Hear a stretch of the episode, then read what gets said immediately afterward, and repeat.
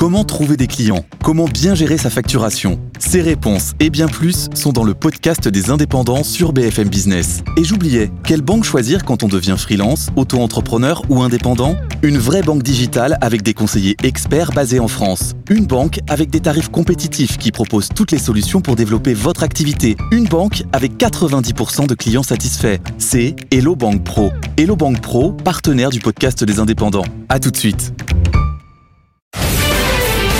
BFM Business, BFM Patrimoine, la polémique. Nicolas Dose, bonjour. Bonjour. Les mutuelles plus chères cette année, c'est la mutualité française qui est établie tout ça. Les prix vont grimper de 4,7%. Comment ça s'explique? D'abord, il y a quatre raisons. Bon, euh, dans les quatre, il y a l'inflation, ça c'est évident, je m'arrêterai pas dessus, euh, tout le monde l'a compris. Il y a également le fait que euh, structurellement, on a des dépenses de santé qui se dégradent, qui augmentent. On a toujours un objectif annuel qui généralement est cramé pendant l'année, on fait un rectificatif et tous les ans, le Parlement vote une partie de transfert de l'assurance maladie vers les mutuelles. Cette année, il y a 300 millions d'euros qui ont été votés quand même en transfert vers les mutuelles. Le deuxième élément, euh, le plus important, c'est la hausse des remboursements. Tout le monde s'est réjoui de voir arriver le reste à charge zéro sur le dentaire, sur l'optique, sur les audioprothèses. Qu'est-ce qui s'est passé pendant deux ans? Le niveau des remboursements sur ces trois postes a fait plus 20%. Il y a eu 900 millions d'euros de remboursements sur euh, ces trois éléments pour lesquels le choix politique a été fait d'appliquer le reste à charge. Et de toute façon, globalement, euh, le, les, les, les, les remboursements augmentent année après année sur la période 2021-2022, c'est plus 10%. Et troisième élément, c'est la mauvaise santé des mutuelles. On a une étude de la DRES, qui est le service de statistiques socio-économiques du gouvernement qui a été publié en décembre et qui fait état sur l'année 2021 d'un montant de primes versées par les assurés qui n'a pas permis de couvrir les remboursements. Et en fait, elles ont réussi à sauver les comptes, les mutuelles, avec la prévoyance, notamment tout ce qui est risque d'essai, et aussi bah, les placements sur, euh, sur les marchés financiers. Voilà pourquoi on est dans un élément, un cocktail d'éléments qui explique qu'on a une hausse de 4,7% en 2023. C'est ce que, euh, effectivement, la mutualité française a déterminé au terme d'une enquête hein, qui est menée auprès de 35 organismes qui couvrent 18 millions d'assurés. C'est donc une prévision solide. hein.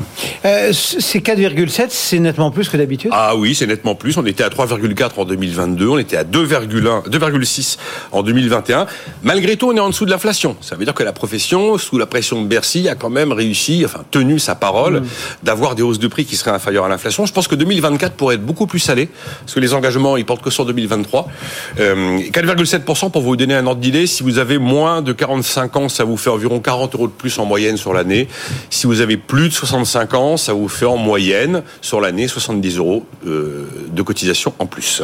Bon, euh, vous adorez les moyennes, on le sait. Ah oui, oui, bien sûr, la réalité Euh, de tout personne. le monde est logé à la même enseigne? Non, alors je pourrais pas faire euh, assuré par assuré. Il y a deux grandes familles d'assurés. Il y a les mutuelles collectives obligatoires, la mutuelle d'entreprise.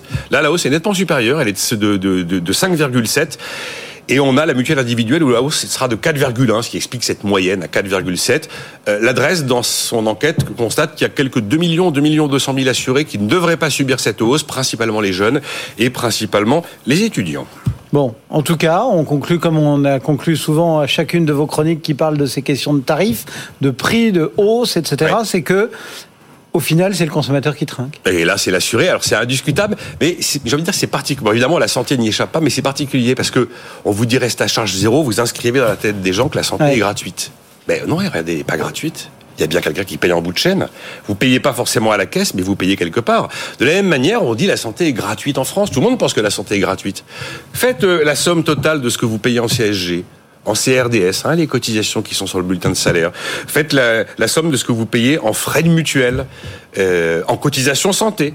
Vous verrez en fait que la santé est absolument pas gratuite. On entretient le mythe de la santé gratuite alors que tout a un prix, tout se paye et on paiera forcément et de toute façon d'une manière collective, euh, tout se paye année après année et la facture s'alourdit. Et à l'occasion des vœux de Bruno Jean-Luc Tavernier pour l'Insee était là et euh, bah, il a rappelé que depuis 1995, la France est le pays de la zone euro où la dépense publique euh, a le plus augmenté, et principalement du fait de la dépense sociale. La dépense sociale aujourd'hui, ben, c'est 60% du PIB. Et on sait par exemple qu'on parle là euh, euh, des mutuelles, mais on a déjà des pensions qui tous les mois sont payées par la dette et pas payées par le système redistributif de répartition qui serait en théorie censé être à l'équilibre. Oui, la santé n'est pas gratuite. Nicolas Dose et sa polémique du jour. Merci Nicolas. Bon week-end, on se retrouve lundi. Le marché parisien euh, assez euh, hésitant ce matin. Euh, pour le moment, on grignote 0,04%. On pointe à 6763 points.